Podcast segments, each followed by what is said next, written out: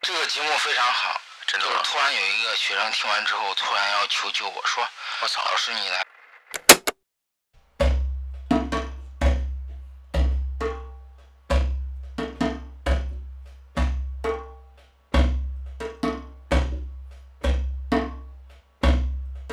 大家好，欢迎收听《富人狗子和我》，我是胡子。大家好，我是胖东。我是德仁，哎呀，我们停播了两个月之久啊，终于回归了。今天心情非常的兴奋，非常激动。居然停播两个月之久。哎呀，中间发生了很多故事。对，嗯，有机会我会写到我的这个公众号里，大家可以关注公众号啊。啊、不管怎么样，现在我们复播了。对哎呀，我们胡汉三又回来了。又又重新走入歧途。对我们那五十多个粉丝好像已经掉了，只剩三十多个了。 今天又把重新把这个德仁兄请过来了。嗯，国学大师，对，我们聊一些中国传统文化的话题。哎呀，这个其实中国传统一直是在以家庭文化为主导啊，嗯，修齐治平，所以说修身齐家是咱们咱们传统文化说的，一直是一个永恒不变的话题。嗯，所以说今天我们就从四书的第一篇那个《大学》，四书就是咱们那个过去咱们读书人所称的儒家的四部经典，就是《大学》《中庸》《论语》《孟子》四书。哦，所以说呢，开篇就是《大学》篇，啊，就是他们先先学大学，读私塾一上来先学大学。读四先学《弟子规》。呃，读四书是《三字经》《弟子规》之类这个同盟这个这个开始，哦千字文之类的这些东西。小学开始学大学，大呃，这个大学的意义跟咱们今天大学不一样。今天今天咱们大学只是一个学历层次，但是古人的大学和小学它是有区别的。古人也有小学，古人小学学的是洒扫应对进退、礼乐射御书数、文化基础知识和礼节。然后十五岁开始入大学学习什么伦理、政治、哲学，这就是大学的内容啊、就是基本上初中学的东西了，啊。就是现在初中十五岁，哎十五岁都高中了，高中高中学的东西了。因为孔子说“十五而志于学”嘛，十五开始学进入这个理论、政治和这个哲学的学习了，基本上就进入。啊，哦，那他们那古人的小学、初中有家庭作业吗？我听我的一个老师说，他那时候跟的是清末的一个，应该说是那个怎么说呢，是进士，跟他学习的这个学的《古文观止》，然后他们的学习就是，第一天老师给你讲，第二天你这个篇课文不论长短都要会背。主要是背。背主要背背诵。古人的学习主要是一个背诵为主的东西，因为古人需要用通过背诵来理解和储藏这个它这个文字，还有它这个韵律。因为你背诵不是说咱们干呃干瘪瘪的去那个嗯任何的古文或者是诗词，它也得有它的韵律，然后你通过这个韵律还有它的句逗，然后来理解这个古文的含义和意思，还这有也是韵一个律，基本功。啊，就是还有还有音调，对，呃，音调应该是古音吧，应该是这个音调，咱们这个古文它是传意不传音，所以说这个音的这个古音的这个咱们的继承肯定是有差别的，所以说咱们的这现在所看的字典，它叫现代汉语字典，嗯，这次这次五一去的这个皇城相府，是这个是这个康熙的康熙的老师叫陈廷敬，他是这个《康熙字典》的总编撰官。嗯啊，康熙字典》上收录了四万多个汉字。咱们正常能用到多少？一千多个。现在你你认识一千多个汉字，基本上就已经通行天下了。基本上常用汉字三到五千嘛，对他那个四万多个汉字，因为有所以很这个有很多应该已经失传了。因因为中国的汉字有很多是异体字，或者是专指专用特指字，但是随着那个时代变化，有些事物消失了，所以说它的汉字就不常用了。所以说中国这个传统这个文化博大精深，嗯我们要想把它完全归拢和拾掇起来，也是一个，也只有自己。很浩大的工程。当然，这些需要我们一些专业人士去做。现在日常生活中，很少有人会让自己小孩去读这个四书五经吧？现在，因为四书五经它是一个做人的一个根本的一个阶段和原理。就比如说，《大学》开篇第一句叫做“大学之道，在明民德，在亲民，在止于至善”。好，这一句其实就已经点明了《大学》的这个目的。它的目的就是把光明的道德弘扬、光大，使民众在日常的生活中的教养达到最高最完善的境界。这其实这就是我精们的神目文的明建设， 其实这就是我们这个学习的目的，就是弘扬道德，日臻完善，社会和谐。恒古不变的真理啊！对，亘古不变。但是学，但是达到这这样的最高目的啊，最高的这个精神目的，但是它是要是有一个阶段的。所以说，下面一个段落呢，他就说，达到这个阶段的一个方法，一个阶段一个阶段的阶梯是怎样一层一层去做。这个大学是谁写的呀？这本书，大学就是孔子的弟子曾子所写的。曾子所写。啊，对，曾子是姓曾，名申，字子瑜，鲁国，鲁国南武城人，就是现在的山东人。春秋时的著名的思想家，儒儒家大家，孔子晚年弟子之一，也是七十二贤之一。那是孔子老乡， 呃，前一段儿跟跟这个跟这个朋友开玩笑，还在说啊，这个春秋那时候的这个这个叫什么百家争鸣啊？，百家争鸣，对对对， 春秋时期的百家争鸣，啊对跟现在的自媒体好像 啊，对 不对？对不对？春秋时期的百家，呃，跟现在现在自媒体应该说是各有都各是说抒发自己的观点，有人认同了你就 很厉害，你就火了，对，你就成网红了。还嗯、 应该说还不是完全一样，因为春秋时期是一个战战争纷乱的年代，你的这个各家的思想学说是要用于这个 要达用到于治理治要理国家，呃，对，要达到进入上层，要让上层，比如说诸侯国，运用你的学说，怎样治理好自己的国家，而且要怎样平复这个战乱的年代，这是他们要达到的一个目的。 嗯，而自媒体嘛，可能达不到这种样的效果。只要呃，只要说是这个大学来来讲的话，其实它的这个宗旨就是要以这个儒家的最高的道学标准来达到，来弘扬到天下。但是当时的天下和现在又不一样，当时的天下只是指一个目前的这个中国的这个内陆的范畴，而现在嘛，你可以延伸到他说是全世界了，因为地对，因为地地球已经是一个地球村，大学的第二段就说到：知止而后有定，定而后能静，静而后能安，安而后能虑，虑而后能得。物有本末，事有终始，知所先后，则近道矣。我去操！呃，听到这儿，这一期的完播率可能百分之 零，完全听不懂。就是说，他这个他说的这一套是承接着上面这一，你有坚定的志向之后，然后你才能有一个安定平和的心态，然后才你的心里才有领悟。他讲的是一种学习的学习和思考的方法，它是儒家的一个内修的一种心法，我听的就是做人得有个目标，是这意思吧？做任何事都是一个目标。都得有个目标对，哦。所以说，你制定好一个目标之后，你怎样才能达到这个目标？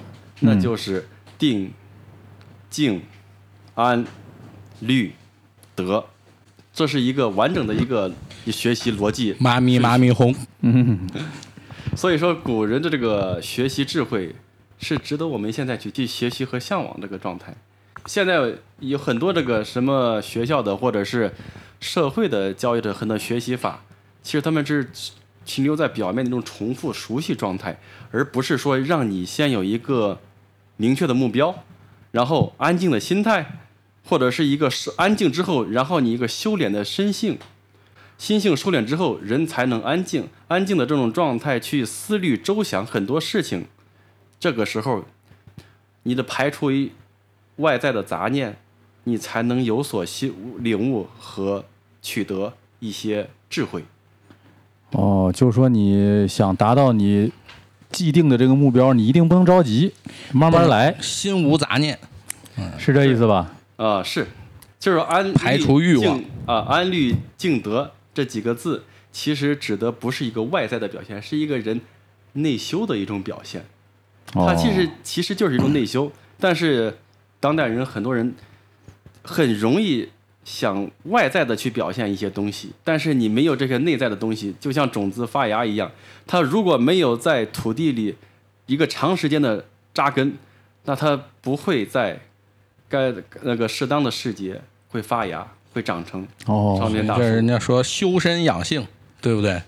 这是说也可以说是做内功，这我就是明白家了的内功，我明白了。就像我们的自媒 体，你不能着急，定嗯，静安律德。这样之后我们才能 火。对，不能急于求成，嗯，我们要嗯，深扎我们的根，在对土壤中，我们要在土壤中蛰伏二十年。是不是有点久了？所以说，然后下面就是修齐治国，嗯修齐治平。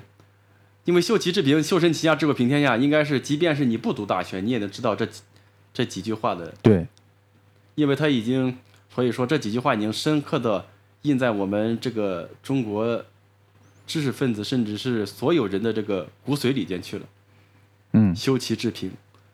所以说，他从大到小的说，天下比天下稍微小的是国，就是你要把这个高大的德行弘扬到天下，首先降一等就要先什么？先治好自己的国家。过过去的国家啊和现在的国家不太一样，过去是小国，诸侯国，过去是诸侯国，曾子那个时代，春秋时代的这个国，就是指的是诸侯国。当然，现在可以大而推而广之，是我们也可以说我们现在，呃，这现在意义上的国家。你要想治好自己的国家怎么办？那再退一次，就是先齐齐家，先把自己的家庭、家族管理好，因为过去是以宗族宗法社会。因为对于贵族来说，管理好自己的家庭，基本上就是搞管理好自己的封地国家了。这其实跟跟现在的这个国外的理念很相似呀。嗯，你说的国外是欧美是吧？对呀、他们不就是你你自己的这个公司做得好啊，经济做得好了，你就可以去治理一个州或者是一个一个省，然后进而去治理这个国家。嗯，对他们很多资本家是执政的嘛，啊，他他是先把自己的公司做好了以后，就他证明他有能力去管理这个国家这个机构，所以嗯，跟跟跟这个说的很相似呀。但是你要想把公司治理好的前提是你得把你的家治理 好，对吧？对对对，如果你的这个所谓的这个博客能够达到明明德于天下这个样的效果，嗯，哇，那你就需要先治国齐家。所谓的明德于天下，就是把我们最好的这种政治文化理念向全世界推广，全向全世界广播，就要让全世界都说中国话。好，全世界都听富人狗子和我。那富人狗子和我还只是在仅仅限于齐家这个层次。嗯，那么，如果想要齐齐家怎么办？预先齐齐家，就是整治自己的家族和家庭啊，先修齐身。其实我们呃，其实除了不可能，我们不可能每个读书的人，或者是我们每个在社会上的人，都能达到治国或者是平天下的这种这个地位和这种状的角色。对，但是我们齐家和修身是我们经常要做的东西。对，因为我们再次我们要要有个家，起码有个自己和自我。这是我因为我们只要既然生活在这个世界上了，至少我们要有个自我。我和本我和自我 这个哲学问 题。那修身大概含义就是陶冶身心、涵养德行、修持身性，但只只能说这是个大概的一个说法。这个在大学里面有详细的讲解吗？怎么去修身？往还下是说只提出概念要修身？往下往下走，欲修其身者，先正其心。什么叫正心？大概意思啊，只我们现在只解掉大概，因为下面还有很详细的一个分解，就是端正和诚恳。我们先可以可以先把它放到这儿，这个这是个问题，先放到这儿，先放到这儿，然后正心下面再挖一层，还有欲正其心者，就先诚其意。我们还放到这儿，还往下还有，欲诚其意者，先治其知。再放到这儿，还有一最后一层，置之在格物。格物是我们上前面前面所讲的，这就是最底层的、最根本的目的那个问题所在，就在格物上。格物，格物，什么是格物？格物 故，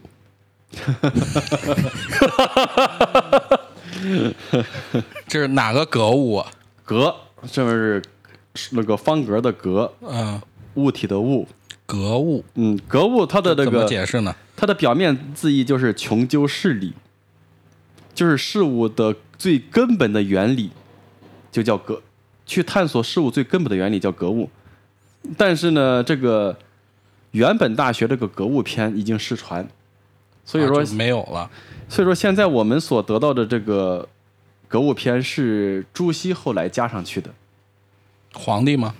朱熹，朱夫子，南宋的理学家朱夫子，啊，朱夫子就是说到底，这个大学的这篇文章说到底，嗯，我们先要做到的就是格物，是吧？啊我我觉得这个是终极啊，嗯格物，你要分析这个事物的道理和缘由，对，这个是最终极啊。对，这是是终极。所以说，我们向上走，治国平天下，民明德于天下；嗯，往下走就是治之格物。其实我们往两端走，走到极限，都可以达到最终极的目的。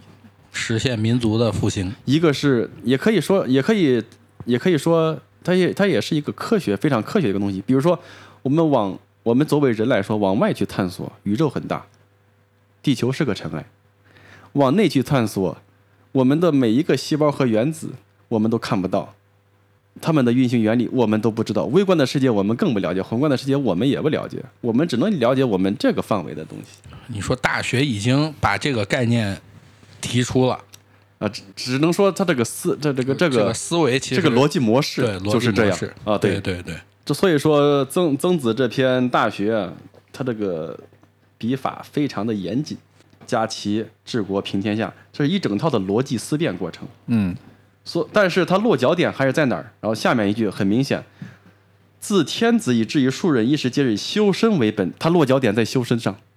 呃，他的意思就是说，你一个人把身性修好了，这嗯个国家自然就平和了，是这个意思吗？每一个人就是说对，就是每一个人从嘛天子，就是说我们的国君呢，对就是最高统治者，也可以说是到庶人，到普通老百姓，那他这个修身和格物这两者是个什么关系呢？格物是修身往微观探求的一个终极，明明德于天下是往宏观探求的一个终极。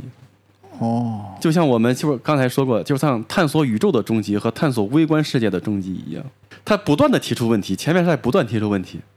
啊，你说大学前面是在不停的提出问题，然后后面在不停的解来答。啊，对，一个一个给你把这几个分段的概念给你有阐明。其实它就是一篇论文嘛，它因为大学是在《礼记》里边儿的一篇，《礼记》就是古人的一种很多社会行为规范的东西。那继续继续往下走。然后他强调，因为他是以修身为本，所以说强调这句，他的本在修身上，他根本在修身这儿。然后其本乱而末治者否矣。就是说，如果你的本没有把握住，你想要这个什么治其治家呀、治国，那是不可能的事情。就是自己你的这个，自己都不能把自己管理好，一切都是白扯。就是说，个人的个人的道德情操如果没有达到一定的修为的话，你想，比如说做一个企业管理、做家庭管理，那是不可能的事情。为什么？继续往下走。哦，迫不及待。这反过来说，你你和家人的矛盾也有可能是自身有问题。我明白了，任何问题先要从自己身上找原因，是吧？嗯，已经有所觉悟。没有白听。没有白听这个节 目，对，然后下面一篇，曾子开始举例子。哦咱但凡论文肯定要有例证、引例、引证。然后这几段话完全是引用了一个经典的故事。哎呦，康诰《尚书》中的一篇。因为咱们那个，咱们最近的中央电视台在讲那个典籍中的中国，嗯嗯嗯，是不是？挺火的。第一篇就是开篇就是《尚书》篇，嗯这就是说《尚书》，这就是康诰，就是《尚书》里的一篇。嗯，然后我们说一下康康诰说的什么故事啊？康诰是周成王封康叔的行政文件，就是说，咱们呃封我要封你这片土地了，然后我对你要说嘱咐一些事情，哦，这就是康诰，就是要告诉你的一些事情，注意事项。就是使用说明，就是说一种行行政性的一种文书，哦，就是要克明德，就是要还是明德，又反复强调，又归到我们开篇那一那一句话里边，克明德。太甲也是《尚书》中的一篇。太甲讲的是什么故事？太甲是商朝第四位君王，因为德行有缺陷，被伊尹，伊尹是名相，商朝的名相，放逐。然后此篇就是伊尹来劝告太甲这个商朝第四位国君的一个劝谏书。你就劝他退位没有，啊。没有，没有，没有，没有。他只是说你的德行不够。我作为一个辅政大臣，就是辅政，他是他他是他上朝的丞相，嗯，我放逐你，封闭你，但是我并没有篡位，跟后世的权臣不一样。放逐你是是流放的意思吗？放逐你只是把你封封禁在一个地方，让让你面软壁软禁起来，面壁反省，然后等你德行修到了，我回来之后又把这个政权还给你。哎呦， 我操，这古人这就是古人的道德和局格局。对这个君王的这个道德要求很高啊。呃，因为君王是万民之首啊。如果说君王的德行不行，他将会直接带来的后果就是国家混乱，百姓涂炭。所以说，如果你没有君王这个没有这个德行，如果辅政大臣没有这种格局和手段的话，你这个国家是很麻烦的。哦，所以说，还是以修身为本。又回去，嗯嗯还是以修身为本，对，就是因为自我太反省。就是因为太甲不修身，所以说他他他还要作为一个君王的话，肯定是要受到当时伊尹这个贤相，他是伊尹是有名的贤相，嗯，要是受他制约，就要放逐你，然后让你自我反省、自我羞耻，等你合格之后，我把这个君位的政权再还还政于你，那最后还了吗？还了。啊，呃，修够了，这这， 修因行为修够因为了他已经反省了自己的很多过错了，所以说，只要你反省了，修为够了，那当然你就有具备国君的这个资质和品格，你就可以执掌一个国家。哦，其实不管你在哪个地位，修身、修德、行养圣，才是你都要做的根本，不论社会阶层。嗯，这是在三千年前的那个商朝时代就是这个样子。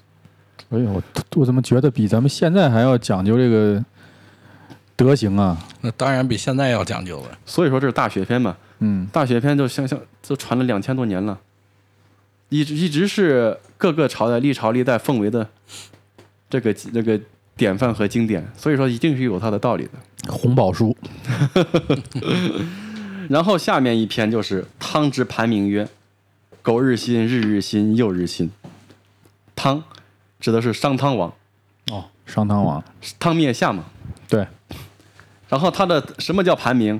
盘名就是商汤王洗澡的盆，他的洗澡盆上洗澡盆，洗澡盆上刻了这么一句话：“苟日新，日日新，又日新。”就是在不断的修身，一天比一天完善自己的德行，一天比一天新。就是好好学习，天天向上，是这意思吧？是啊，啊， 刻在澡盆上对，就像我们座右铭一样，啊，因为古人起早是为了静其身，然后修身是为了静其心。哦，你不单让是让这你个的原因身体干净啊，和保持整洁，还要你的心灵不断的净化和干净。把这洗澡说的嗯，很有仪式感。对，很有仪式感古的，呃所以说，如果我们那个现在《礼记》可能读的人不多，如果我们读《礼记》的话，古人他这种行为规范都是很有仪式感的。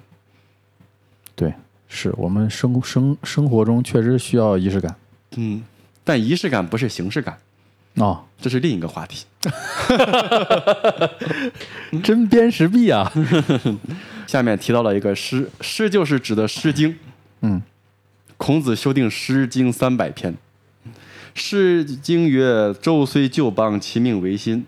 是故君子无无所不用其极。”什什么是君子？古代我们大学里边君子指两种人，第一种是指道德高尚的人叫君子，无所不用其极就是完善道德，要用最完善我们的那个道德，要一定要达到最好的状态，而不是浅浅的去敷衍它。你知道，敷衍道德和你完全去追寻这个道德完全不是一个概念。敷衍道德就是刚才我们说了形式上的道德，哦，形式主义，形式上的道德，嗯，但他是别君子，就是道德高尚的人，是要完全用自己的身心去达到这种至高的道德极限的。而他不是说他要做给谁看，他要达到什么目的，他只是要他的他的目的就是让自己达到最高的道德完善，这就是他的目的。哦，第二种君子指的就是贵族，贵族就是啊，对，就是我们春那个战春秋时期、战国时期的贵族叫君子，这是是个阶层的划分，是个阶层，是一个是指的某一阶层的人。中国也有贵族，你是贵族，你就要有君子的德行，就是说你这个社会地位和你的品行一定要相符。嗯，其实得有这么样的一语双关的意思。明白了，德不配位，这是《周易》里的话，“必有灾殃”是吗？ 你能考住我们德人吗？ 然后下面又说诗了。其实这个曾子，他们都曾子那个他们写的很多这种这种论述性的文章，顶多都是《诗经》《尚书》里边的东西很多。嗯，就是《诗经》里边，其实三百篇呢，孔子修订《诗经》三百篇，就三个字儿，他的中心思想：四无邪，歌颂当时美好的德行啊，美好的愿望啊，美好的风那个那个民族那个呃百姓的风俗啊，或或者是一些道德典范之类的，或者是歌颂先王啊、歌颂圣王之类的这种东西，就像我们说的感动中国十大人物一样。 然后《诗经》就说：“诗经诗云‘邦畿千里，为民所指’。”这首诗指的是《诗经·商颂·玄鸟》玄鸟篇。然后下面下一篇是“诗云‘闽鸾黄鸟，止于秋雨’”，这篇诗指的是《诗经·小雅·绵鸾篇》。我们这只只做一个简单介绍，它出自于哪篇、那个《诗经》的诗歌里边。嗯。然啊后、不用贝贝了。子曰：“予止知其所止，可以人而不如鸟乎？”子子曰，这里边的子就是指孔子。子是对古代有德行的这个人的一个尊称，都叫子。子曾经约过， 就是说，动物都知道自己要达到最高的目的是什么，难道人还不如这个鸟吗？就是这个意思。这这这这这两篇诗的那个含义就是，孔子说知止就是达到你的最终理想、最终目标到底是什么，要明确自己的目标，然后你才能做一个完善的人，才能达到修身。哦，就是人一定要有目标。就是我们现在一定要是就是学习也好，工作也好，一定要有自己的目标。一定要有一个小目标。如果说你人活着是浑浑噩噩，那就是禽兽不如。至少不能躺平嘛。 我因为躺平呢，像因因为你刚开始说躺平是什么？躺平就是说的目的性就在于我买什么房，我买什么车，我做过一段什么样的生活，这是在物质上面的一种 这这这也是目标啊！是目标，嗯，但是它不是你所追求的最正确的这种思想境界，这个性至善的这种目标。如因为物质的东西 ，这个它是可变性的很多，比如说那个金钱，我们都是那我我们都学过那个什么马克思政治经济。即什么是价值？什什什么是货币？什么是价值？不是我们都学过，学过也都忘 了。金钱和财富、资本呢，都是流动的东西，它不可能始终在某一个圈内进行那个去囤积或转化。就是你现在，就是就是现在这个意思，他们所指的目标跟咱现在所定的目标其实是两回事儿。所以，其实我们他说，就像什么实现个小目标，那都是扯淡。比如说你买什么好房，买什么好车，这只是一个，这叫利，我这们不叫目标，利利，这叫利，就是我们在逐利，不是在追求目标。哦，听听见没？这个这期节目你就应该为这个目标证明，对不对？什么目标啊？我买个好车我就实现目标了，我买个大房子就实现目标，那都不叫目标。那只是逐利。对，那大学里面有对这个目标有一个明确的规范或者什么样吗？呃，还往下走。啊，继续往下。其实往下走你们你你你们提出的问题和我当时看大学时候目存在一样的疑惑。是啊哦哦，一样的。我也以以为古人是谈一些咱，都是普通人，我也以为古人是谈一些虚的、玄的、不切实际的东西。嗯，其实古人是很切实际的东西，只不过我们想想往下走。哦，循序渐进。你得看完。嗯古人也追求这个完播率，对对对，然后还是诗，还是《诗经》的诗。诗云：“穆穆文王，吾依稀敬之。”这就是《诗经·大雅·文王篇》，这就是我们刚才说的，歌颂周文王的这个高尚的品行。周文王《封神榜》看过吗？啊呃看过这是呢，我周文王。啊，这这那这那这句诗翻译成我们白话就是是品德高尚的文王啊，为人光明磊落，做事始终庄正庄重谨慎。嗯，然后下面开始进入这个很实际的东西了。嗯嗯为人君，止于仁；为人臣，止于敬；为人子，止于孝；为人父，止于慈；与国人交，止于信。那、这几个这一段话，我们可以给它展开。嗯，好，为人君就是我们的国君，嗯，要止于仁，达止，它这个止不是停止的意思，是达到仁人君单人旁一个仁者二无敌。单人旁一个二。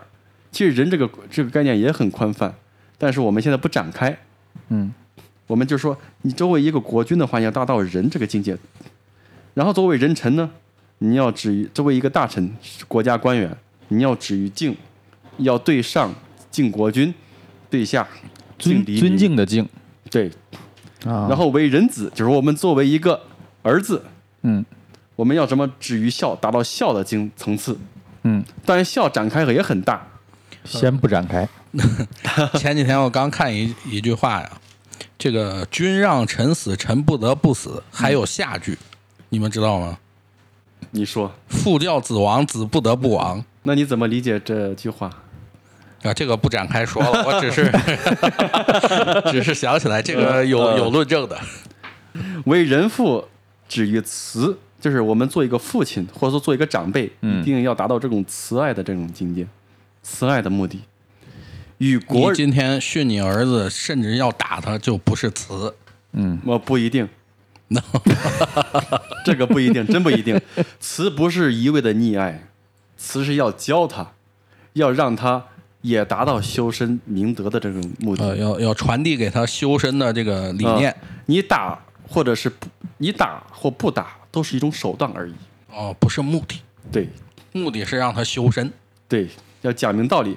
你就比如说，可以打，打只是一种目手段，手但不段是目的。但我打的时候我的心态要 正，是这个意思吧？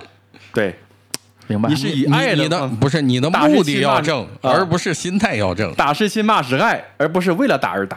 哦，明白了，我是爱的拳头，然后最后一句话就是“与国人交，止于信”，就是你在这个社会生活交往中啊，一定要信。这个“信”单人旁一个“言诚信，”，对，就是说，人就是指的行为，言就是你的表达，你的行为和你的表达一定要一致，哎这也是一种修为。言行一致，合一。言行一致就叫信。哦，就是说，就是就是说，我说说一套做一套，那这就是不信。对，肯定不 信，别人也不信你。嗯，所以信球信，所以说现在现在这个现在这应该也是现在一个普世价值观了，对吧？信嘛，对，朴素，就是现在人很多是不诚信，比如说很现在咱们的这很多商业社会里边儿，老赖之类什么，就是不信。对。像胖东应该也遇到过吧？多了，就是如果这个社会人人都达到一种诚信的状态，这个社会将会很和谐，你将会很舒服。嗯，为什么要有这种立法什么各种手段？就是因为嗯立法越完善，法律越多越完善，证明这个社会存在的问题越多。哦，你是吗？这个角度来那啊看、啊你就说，欧美的欧美的法律那么完善，其实是因为它的社会比较问题比较多。也不能这个完全这样说，因为他们的法律，因为在中国规范行为的东西叫礼，因为叫周公治理嘛。嗯他说他他规范的是一种日的那个日常的日常生活的行为、民民服、民俗、民民民间风俗各种事情上的规范，咱们叫礼，而不叫法。法是什么？法是强制性的一些东西。其实，如果是弱化法的话，其实法也是一种行为规范。嗯，因为法它本身也有一一定的行为指导意义，而不是完全的一种强制手段，它有强制的东西。但是柔性法就是指导，强行法就是刑法，因为法也很分分的很分了很多种。那你说这个古代的这个古代的这个定义是吧？因为古代的法家其实，古代的法家其实讲的法就也就是一种强制你的一种行为规范。但是儒家比较崇尚什么呢？儒家比较崇尚于修身，就是我感觉这还还是在讲修身。那你说德仁是更倾向于这个儒家的思想，修身是吧？因为修身是自己管理自己，嗯，法是外界管理你，故外界管理替外界管理自己。但是下面我们讲，我们下面还讲，那为最后为什那么最后要为用啥秦秦国赢了？商哎鞅郭变赢也就赢了两世，最终还是被汉取代了。法它能够达到立竿见影的效果？嗯但是维持一个稳定的状态要用儒家，稳定社会要用儒家，就是承认既定的社会事实之后要各受其分，就是刚才上讲的“为人君之以仁，为人臣之以敬，为人子之孝”这一类的。但是嗯但是法家它是就像我们打了法家，就是刚才呃在那个商鞅变法之前，秦国是很弱的，嗯所以说商鞅用变法把这个比较弱的秦国像打了一针强心针一样，让它马上膨胀起来，砰正经让它强强大起来。吃了伟哥，你的意思 是？然后它强大起来之后，它没有及时的修正，没有把它法的传统变成从开疆拓土、统一六国变成一种安定治国的状态，没有转化成柔性的东西。强性的东西可以立国，可以统一，但是柔性的东西可以稳定人心、稳定社会。就按现在的话，就是说，秦国开疆拓土可以，维持稳定不行，哦，没有维稳设施。可以打天下，治不得天下。对，打天下容易做天下，他没有坐得住。